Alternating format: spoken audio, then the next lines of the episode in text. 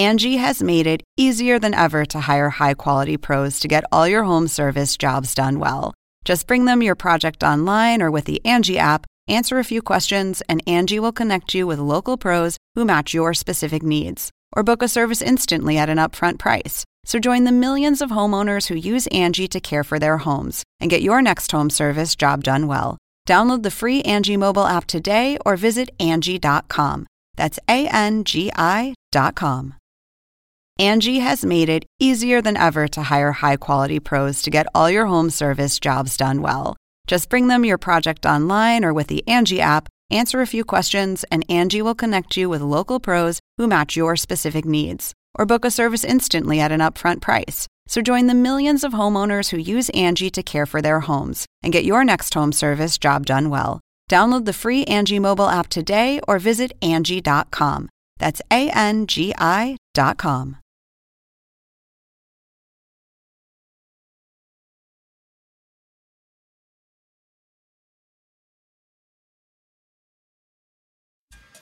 Oppenheimer presenta. Llega a usted por cortesía de...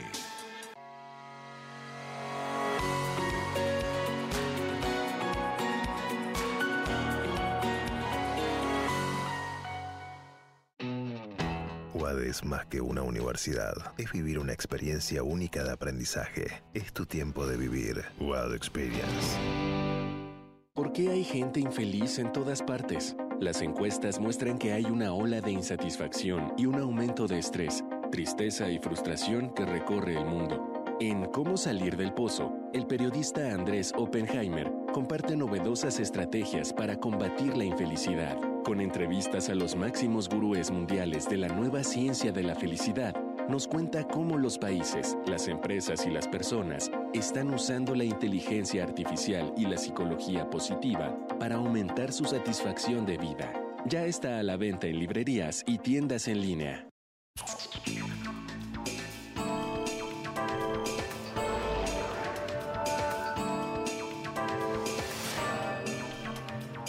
Hola, soy Andrés Oppenheimer. Ya pasaron dos semanas desde el brutal ataque terrorista de Hamas que dio muerte a unas 1.400 personas en Israel, la mayoría de ellos civiles, incluyendo 260 jóvenes que asistían a un concierto de música electrónica por la paz y en el que los terroristas tomaron al menos 200 civiles como rehenes. Y en medio de todas estas noticias de la guerra entre Israel y Hamas, acabo de leer un artículo en el diario The Wall Street Journal que me dejó pensando, pensando mucho, porque según este artículo de primera plana del periódico, esta guerra podría alterar el orden mundial y terminar beneficiando a Rusia y China. Escucharon bien. Según el diario, Estados Unidos podría no tener suficientes recursos para ayudar a Ucrania y a Israel al mismo tiempo. Y entonces eso haría que con el tiempo Ucrania no pueda defenderse como hasta ahora y fortalecería la invasión de Rusia a Ucrania. Y al mismo tiempo, esta dispersión de la ayuda militar de Estados Unidos a Ucrania y a Israel podría envalentonar a China a invadir a Taiwán, pensando que Estados Unidos no podría hacerle frente a tres guerras simultáneas.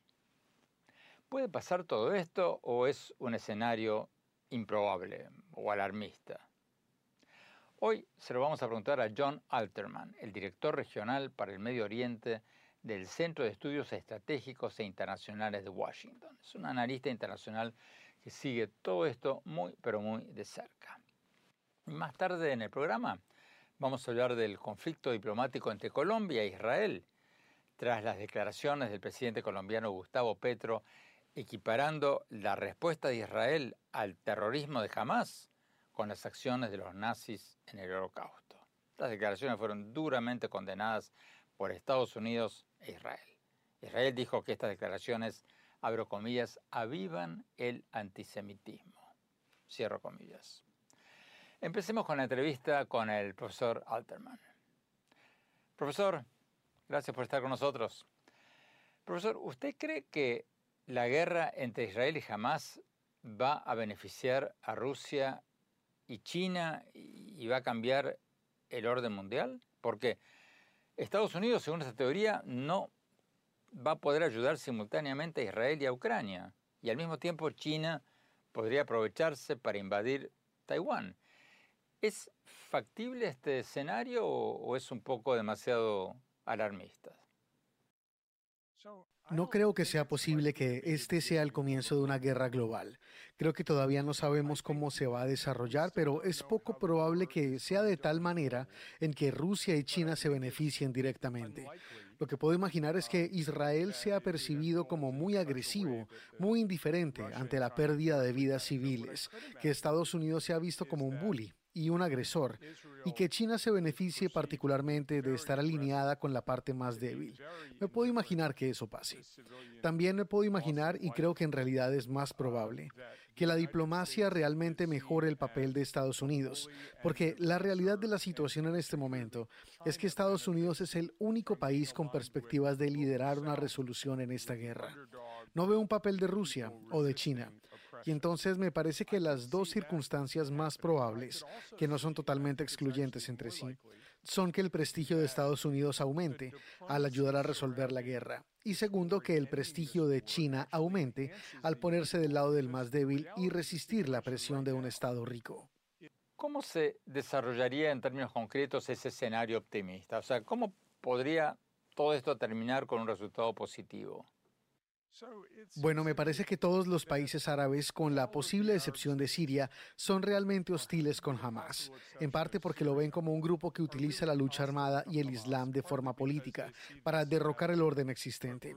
Tiene afiliación y raíces en la hermandad musulmana y todos los estados árabes tienen problemas con la hermandad musulmana. Así que me parece que tenemos que partir de una premisa de que los países árabes tienen interés en encontrar una manera de promover los derechos palestinos y sacar a Hamas del poder y ayudar a quitarle a Irán una herramienta en el Medio Oriente.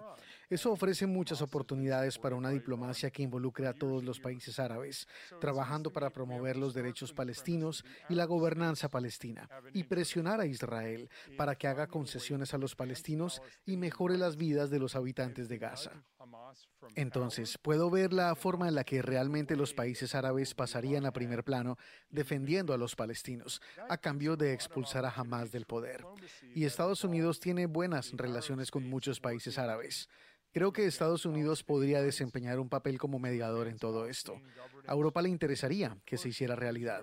No es obvio, no es fácil, pero creo que en muchos sentidos, desde una perspectiva israelí, es un resultado mucho mejor de lo que muchos podrían creer. Y desde una perspectiva árabe y palestina, sería también un resultado mucho mejor. Ok, pero ¿por qué China no aprovecharía esta oportunidad para invadir Taiwán, por ejemplo? ¿O por qué Rusia no aprovecharía esta oportunidad para meterse todavía más adentro de Ucrania? No estoy seguro de que China esté lista para entrar en Taiwán, ni que Rusia tenga la capacidad de adentrarse más en Ucrania. Se ha hablado de la posibilidad de que China lo haga con Taiwán en los próximos años, pero son cosas difíciles. La logística es difícil. Creer que Estados Unidos simplemente está distraído y por eso no respondería sería desconocer la forma en que opera Estados Unidos. Y en materia del suministro de armas, lo que los israelíes usan y necesitan es completamente diferente de lo que usan y necesitan los ucranianos. Con el tiempo, supongo que podría imaginar que China podría querer actuar contra Taiwán, pero no estoy seguro de que los chinos estén planeando eso en el corto plazo, ya que sería una operación militar masiva y complicada. Los chinos realmente no han estado en combate desde hace varias décadas, y ciertamente no contra ejércitos como los de Taiwán o Estados Unidos simplemente no están listos para hacerlo. Tenemos que ir a un corte. Cuando volvamos, le vamos a preguntar al profesor John Alterman si cree que una ocupación israelí de Gaza sería sostenible en el tiempo. Y después vamos a hablar con el vocero de la Cancillería israelí y le vamos a preguntar sobre el conflicto diplomático de su país con Colombia. No se vayan, ya volvemos.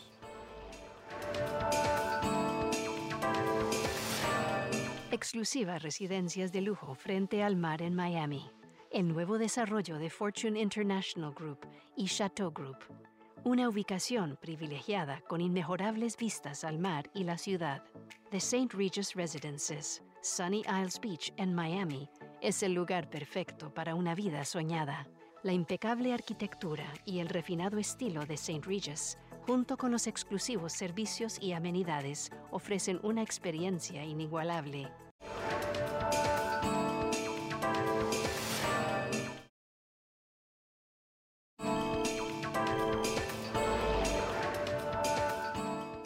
Gracias por seguir con nosotros. Estamos hablando sobre los temores de algunos expertos de que la guerra entre Israel y el grupo terrorista Hamas tenga repercusiones mucho más amplias, globales, y termine beneficiando a Rusia y a China.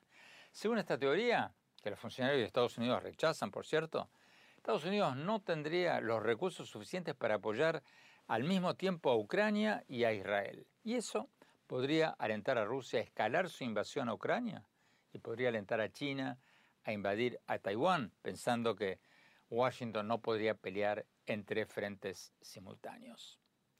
Seguimos hablando con el profesor John Alterman, el director regional para el Medio Oriente del Centro de Estudios Estratégicos Internacionales de Washington. Él es un poco escéptico de que este escenario se dé. Sigamos con la entrevista. Profesor Alterman, el presidente Biden ha dicho que Israel tiene derecho a entrar en Gaza y eliminar a los terroristas de Hamas y rescatar a sus rehenes de Israel y internacionales. Pero al mismo tiempo dijo que una ocupación israelí de Gaza sería un gran error. ¿Tiene razón Biden en esto o no? Es difícil decir cómo se desarrollará todo esto.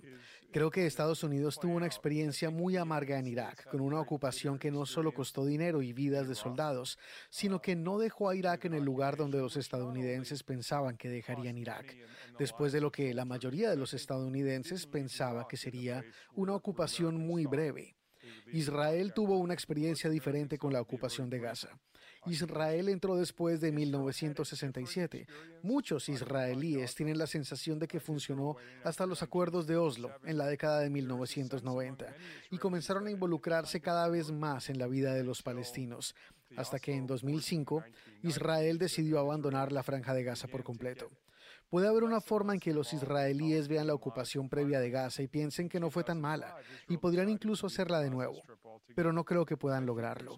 No creo que se pueda volver a ese periodo posterior a 1967, en parte debido a esta guerra y en parte debido a una generación que se siente cansada por los esfuerzos previos de pacificación. Creo que los israelíes ciertamente pueden entrar en Gaza y establecer el control por un tiempo, pero cuanto más se prolongue, seguirá generando hostilidad, seguirá habiendo episodios de violencia y jamás sus remanentes y otros grupos militantes dentro de Gaza intentarán hacer que esto sea lo más doloroso posible para los israelíes con el tiempo. La idea de una ocupación a largo plazo para mí es inviable. Y entonces la pregunta es, ¿A quién le entregarían el poder? Porque no hay nadie obvio para hacerlo. Y es por eso que creo que tener una coalición árabe más amplia puede ser útil en ese sentido. ¿Qué debería hacer Israel entonces? Creo que Israel siente una necesidad muy grande de demostrar su capacidad, porque no solo fueron tomados por sorpresa, sino que parecieron bastante incompetentes al fin de la semana del 7 de octubre. Pero para lograrlo, creo que deben tener mucho más cuidado de no simplemente atacar con ira. Creo que tienen que ser estratégicos. Y, nuevamente, en mi opinión, la forma en que se decidirá esta guerra no será en el campo de batalla. Dependerá del ambiente político que prevalezca en Gaza dentro de uno o cinco años. Y para mí, todo lo que los israelíes hagan en el campo de batalla tiene que estar al servicio del objetivo político y del horizonte político a más largo plazo. Me temo que no es así como piensan ahora. Ahora solo están empeñados en afirmar su poder militar, pero me parece que los aspectos más determinantes no los van a ganar los soldados. Serán políticos, diplomáticos y una nueva generación de líderes. Si se puede crear algo así desde Gaza, creará un horizonte político para los habitantes de esa zona, para que puedan imaginar una vida mejor porque ahora mismo tenemos dos millones de personas, muchas de las cuales nunca han estado fuera de la franja de Gaza.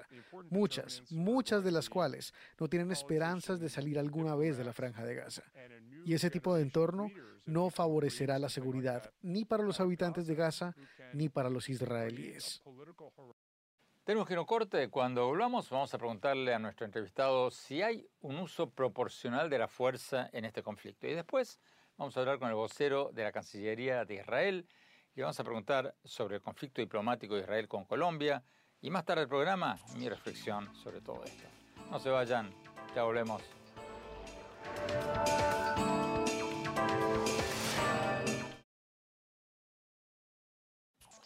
Hola, soy Andrés Oppenheimer. Te invito a visitar mi blog en el sitio de internet andresoppenheimer.com y te cuento que ya salió en México y Colombia mi nuevo libro Cómo salir del pozo, sobre las nuevas estrategias para salir del atraso económico y el populismo y aumentar la felicidad. Ya está en las principales librerías físicas y virtuales.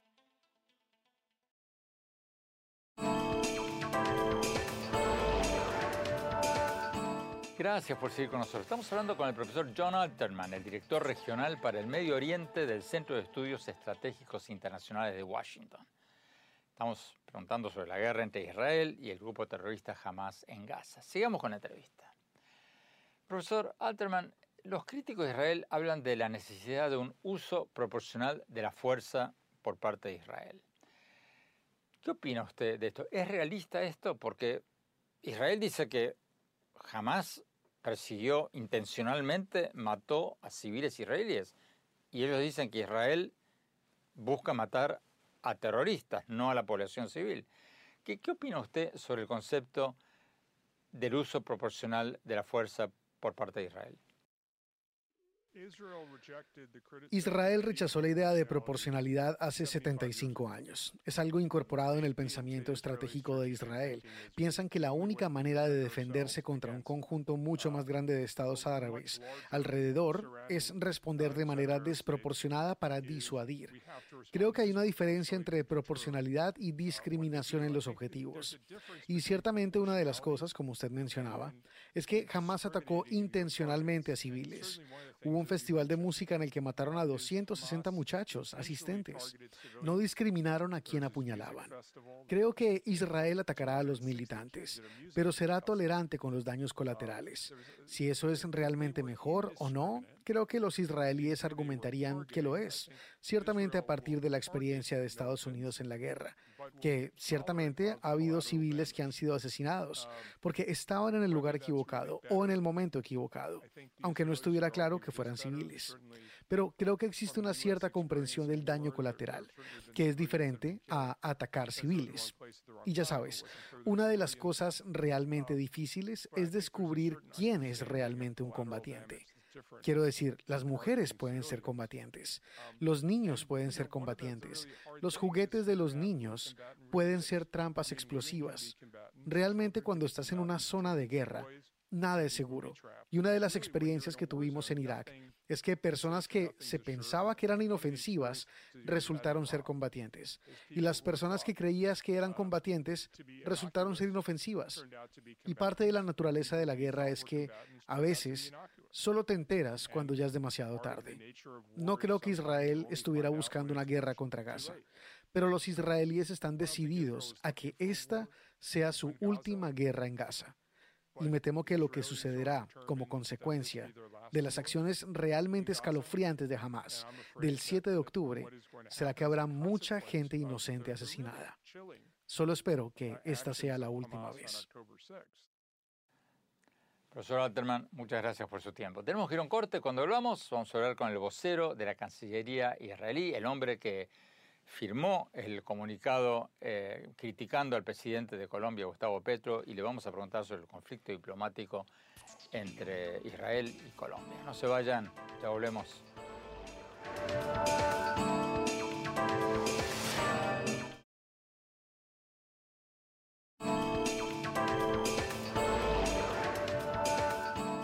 Gracias por seguir con nosotros. El presidente de Colombia, Gustavo Petro, el primer presidente de izquierda de la historia de su país, dijo que estaba dispuesto a suspender las relaciones con Israel después de que el vocero de la Cancillería de Israel, Lior Hayat, emitió un comunicado oficial diciendo que Israel condena las declaraciones de Petro que, según Israel, abro reflejan un apoyo a las atrocidades cometidas por los terroristas de Hamas, cierro comillas, y, abro comillas, avivan el antisemitismo, cierro comillas.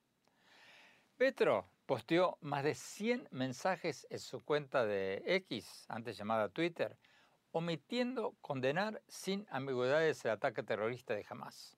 que mató a 1.400 personas en Israel, la mayoría de ellos civiles, incluyendo 260 jóvenes que estaban en un concierto por la paz.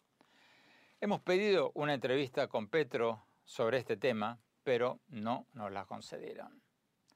Tenemos con nosotros a Lior Hayat, el vocero del Ministerio de Relaciones Exteriores de Israel, el hombre que firmó este comunicado sobre las declaraciones del presidente de Colombia. Vamos a la entrevista. Lior Hayat, muchas gracias por estar con nosotros. Antes que nada, ¿qué responde Israel a las críticas que la respuesta de Israel al ataque terrorista de Hamas no es proporcional, de que Israel tendría que hacer un uso proporcional de la fuerza? ¿Qué, responde Israel a, a ese argumento? La verdad, Andrés, es que no entiendo esa crítica. ¿Cuál es una respuesta proporcional por matar bebés en sus camas, por asesinar 1.300 civiles israelíes, civiles y soldados israelíes, de secuestrar 200 eh, eh, civiles y soldados israelíes, de quemar familias enteras en sus casas, de violar mujeres, de ejecutar 260 jóvenes que fueron a un festival de música. No hay una cuestión de proporcionalidad. La respuesta de Israel es una lucha muy dura, una guerra contra el terrorismo de Hamas, porque nuestro objetivo es que el día después de esa guerra, eliminar el control de Hamas de la franja de Gaza. No, nadie puede vivir con un vecino que es un terrorista brutal, barbárico, que su solo objetivo es asesinarnos. Ese sábado pasado fue el masacre más grande de la historia del pueblo judío desde el holocausto. 1.300 muertos en una forma brutal que hasta ahora ni siquiera se puede entender la brutalidad de los terroristas de Hamas. La respuesta de Israel es autodefensa. Nosotros defendemos a sí mismo y el gobierno de Israel defiende a sus ciudadanos en la misma manera que cualquier otro país en el mundo hubiera hecho en la misma situación. El Hamas es una organización terrorista igual a la ISIS. Y si no luchamos contra el Hamas ahora y no eliminamos esa amenaza a los ciudadanos de Israel, los próximos van a ser los países del occidente. Pero, ¿qué hizo usted al argumento de que la mayoría de la población de Gaza son, son palestinos que no tienen que ver con Hamas o que por lo menos en muchos casos no apoyan a Hamas?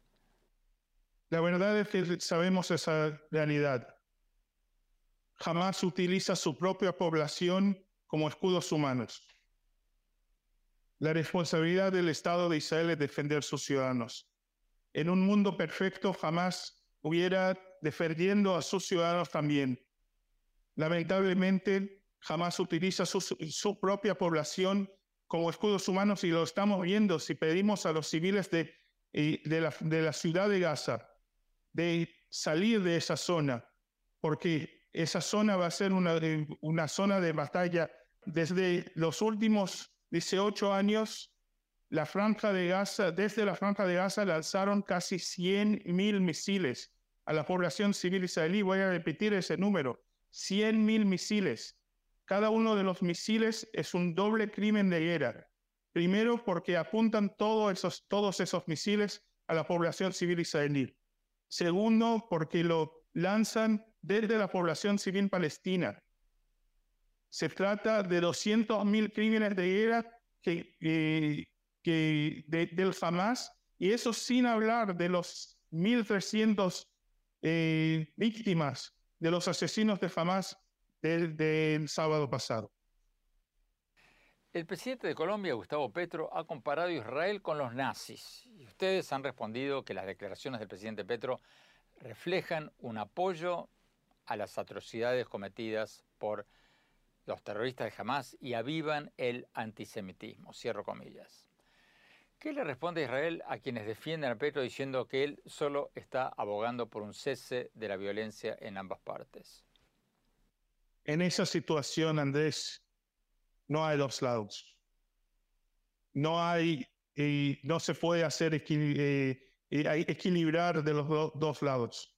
El que no está en contra de la violencia de Hamas, el que no condena el asesinato de los niños, de las mujeres, de los bebés, de los ancianos, da un apoyo al terrorismo brutal de Hamas. Es muy claro. No se puede jugar de hacer el, un, mandar un mensaje doble. El mensaje debe ser, si no estás en contra del terrorismo, estás con el terrorismo. ¿Por qué cree usted que Petro se ha rehusado a calificar a Hamas sin ambigüedades como un grupo terrorista? La verdad es que no, sé, no quiero ser el psicólogo de un líder mundial o el otro. Lo que sí puedo decir en una forma muy clara, el que después de los actos barbáricos del sábado 7 de octubre, no hay una condena de, al jamás. Si, una si cualquier persona no condena jamás, primero no tiene corazón y segundo, creo que no entiende la situación. El día siguiente, ese mismo terrorismo brutal va a llegar a cualquier ciudad en el occidente. George Hayat, muchísimas gracias por su tiempo. Tenemos que ir a un corte. Cuando volvamos, vamos a nuestro segmento El Innovador de la Semana y después mi reflexión sobre el conflicto diplomático entre Colombia y Israel. No se vayan, ya volvemos.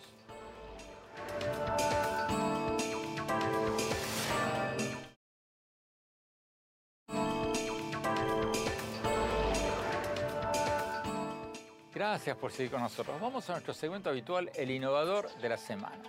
Hoy vamos a tener con nosotros a Gastón Taratuta, un emprendedor que empezó su empresa con 5 mil dólares y hoy reporta un valor de mercado de unos 2 mil millones de dólares.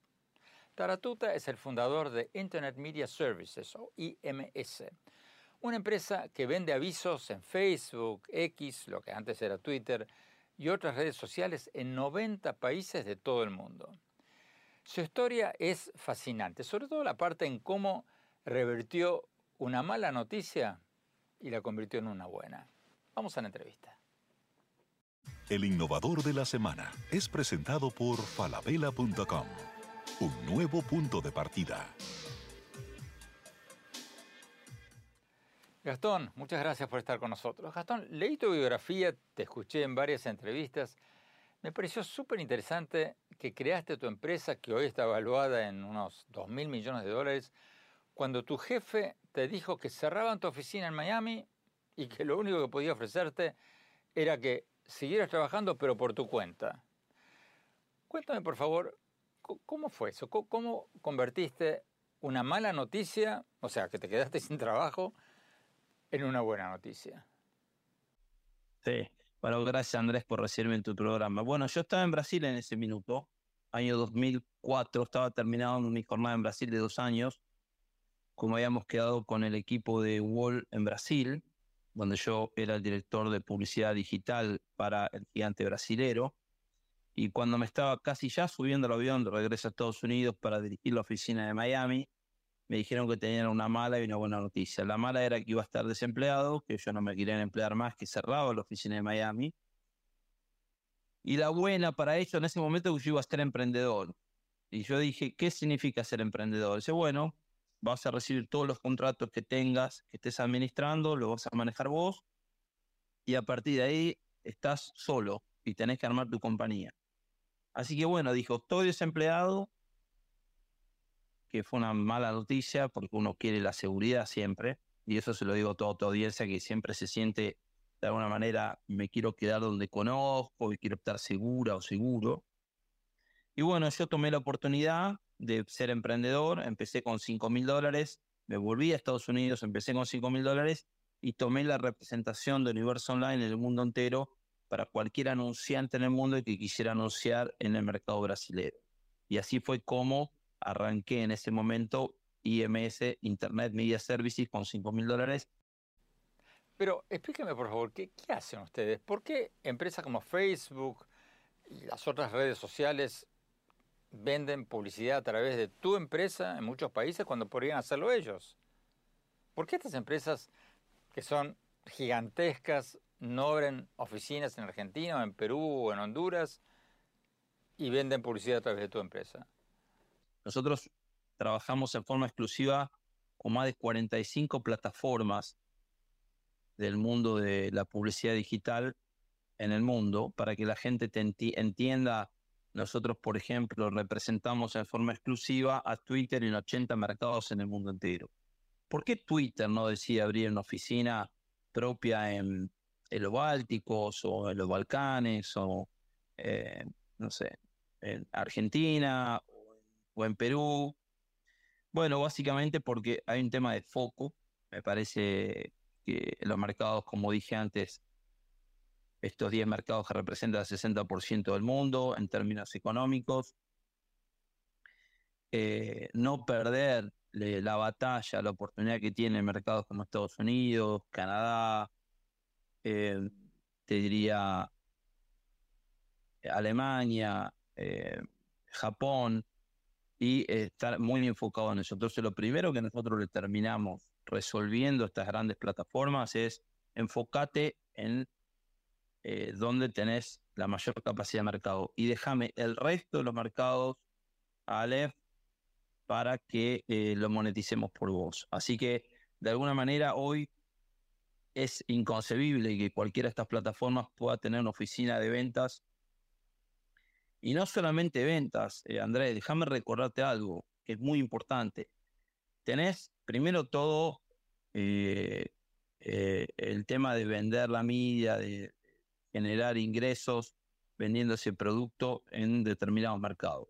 Pero también tenés todo el tema de KYC, que sería conocer a tu cliente. Tenemos que también proveer crédito localmente en moneda local este, tomamos el riesgo de, hacer eso. Luego tenemos que facturar y cobrar en moneda local. Gastón, Sony te ofreció comprarte tu empresa por muchos millones de dólares en el 2008, tú tenías 35 años, le dijiste que no. ¿Por qué le dijiste que no? Bueno, sos uno de los periodistas mejores informados que he conocido en mi carrera, así que te felicito Andrés, gracias por el detalle, el due diligence. Estaba eh, yendo a firmar esa oportunidad y me encuentro en el elevador con una señora que me dice, Gastón, ¿cómo estás? Una vecina del edificio donde tenemos la oficina, bien. Le digo, estoy vendiendo mi compañía Sony, estoy muy contento. Me dice, pero no, sos muy joven para vender. Todo esto en el elevador. Nos quedamos charlando un rato en el, en el lobby del, del edificio y me dice, no, 35 años, vender la compañía, soy demasiado joven. Este, y pensé, ¿quién me mandó a esta persona? Justo cuando estoy yendo. Eh, y ahí eh, hice un par de llamados y en uno de ellos un llamado me dijo, eh, toma el dinero y corre. Otro me dijo, no, mira, tiene razón la señora. Y la tercera persona me dijo, haz lo que tu corazón diga. Así que tomé esos tres, más mi propio, ¿cómo se dice?, corazonada y volví a subir, tomé el elevador, llamé a Sono y le dije, no, no voy a hacer la transacción. Y así nos quedamos seis años más operando solos. Y bueno, luego le vendimos la compañía a Sony en, a, la misma gente, te diría, fueron 20 veces más el valor, ¿no? Gastón Taratuta, muchísimas gracias por esta entrevista. El innovador de la semana es presentado por falabella.com un nuevo punto de partida. Tenemos que no corte cuando hablamos mi reflexión sobre el conflicto diplomático entre el presidente colombiano Gustavo Petro y Israel. No se vayan, ya volvemos.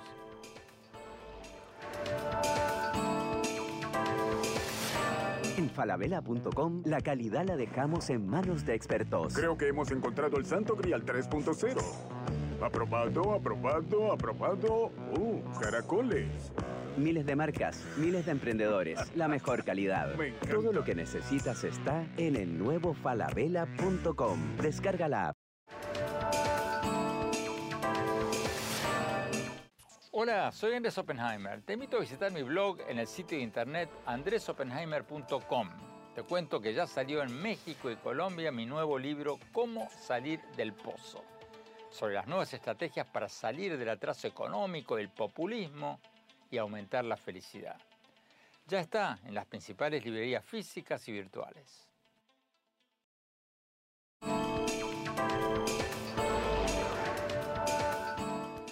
Gracias por seguir con nosotros. El presidente de Colombia, Gustavo Petro, el primer presidente de izquierda de la historia de su país, dijo que está dispuesto a suspender las relaciones con Israel después de que la Cancillería de Israel emitió un comunicado oficial diciendo que Israel condena las declaraciones de Petro que, según dijo Israel, abro comillas, reflejan un apoyo a las atrocidades cometidas por los terroristas de Hamas y avivan el antisemitismo. El presidente colombiano había comparado las acciones de Israel con la de los nazis y al holocausto nazi y había evitado condenar sin ambigüedades el ataque terrorista de Hamas contra civiles en Israel que dio inicio a todo este nuevo ciclo de violencia. Lo cierto es que el presidente Petro posteó más de 100 mensajes sobre Israel en su cuenta de X, antes llamada Twitter, apenas en la primera semana después del ataque de Hamas, según un conteo del diario El Tiempo de Colombia. Hubo días en que Petro postaba más sobre Israel que sobre Colombia, que sobre su propio país.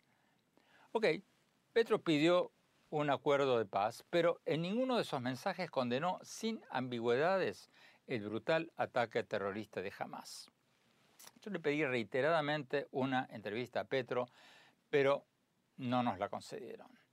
Me hubiera gustado hacerle varias preguntas. Le hubiera preguntado si no está apoyando tácitamente al terrorismo de Hamas al hacer todo tipo de piruetas verbales para evitar decir con todas las letras que jamás es un grupo terrorista. ¿Hay alguna duda? El ataque de Hamas del 7 de octubre mató a unas 1.400 personas, la mayoría de ellos civiles, incluyendo 260 jóvenes que estaban en un concierto por la paz. Y se llevaron a casi 200 rehenes, incluyendo abuelas, abuelas, niños. O sea, no fueron a atacar una base militar. Fueron a Israel a matar y secuestrar civiles.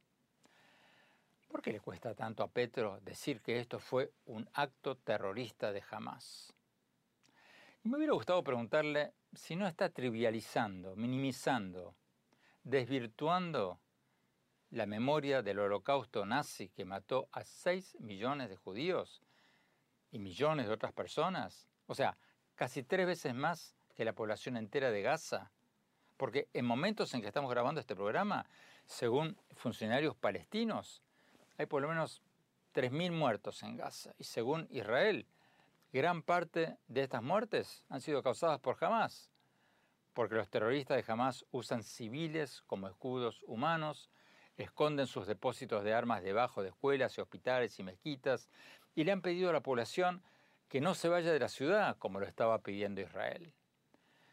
No hay nada de malo en que Petro o cualquier otro presidente pida que Israel haga su máximo esfuerzo por evitar muertes civiles al ejercer su legítimo derecho a rescatar sus rehenes y castigar a los terroristas.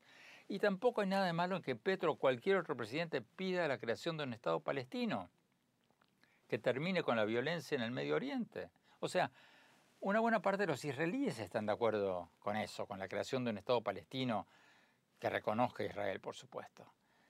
Pero es difícil no preguntarse si los otros dichos de Petro, como cuando evita condenar sin ambigüedades el terrorismo de Hamas o cuando compara a Israel con los nazis, no alientan el racismo y el antisemitismo. Porque esa comparación es trivializar y disminuir la memoria histórica del holocausto nazi y faltarle el respeto a los descendientes de 6 millones de judíos que fueron asesinados por pertenecer a su pueblo. Así que bueno, sigo esperando que el presidente Petro me conceda una entrevista para aclarar todas estas preguntas, porque a primera vista estas declaraciones suyas parecen un disparate absoluto. Bueno, se nos acabó el tiempo. Los invito a visitar mi blog en la página de internet andresopenheimer.com. Síganme en X, lo que en sus buenos tiempos se llamaba Twitter, en arroba Oppenheimer en mi página de Facebook, Andrés Oppenheimer, y en Instagram en Andrés Oppenheimer Oficial. Y les cuento que ya salió en México y en Colombia mi nuevo libro Cómo salir del pozo. sobre cómo salir del atraso económico y el populismo y aumentar la felicidad de nuestros países. Gracias por acompañarnos. Hasta la semana próxima.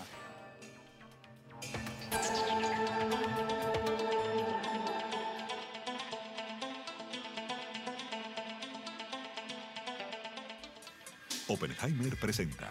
Llega a usted por cortesía de...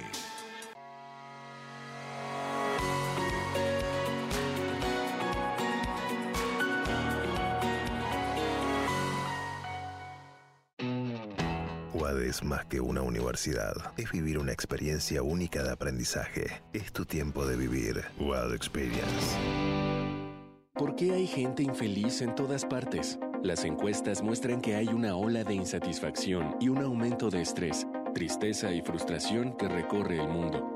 En Cómo salir del pozo, el periodista Andrés Oppenheimer comparte novedosas estrategias para combatir la infelicidad, con entrevistas a los máximos gurúes mundiales de la nueva ciencia de la felicidad. Nos cuenta cómo los países, las empresas y las personas están usando la inteligencia artificial y la psicología positiva para aumentar su satisfacción de vida.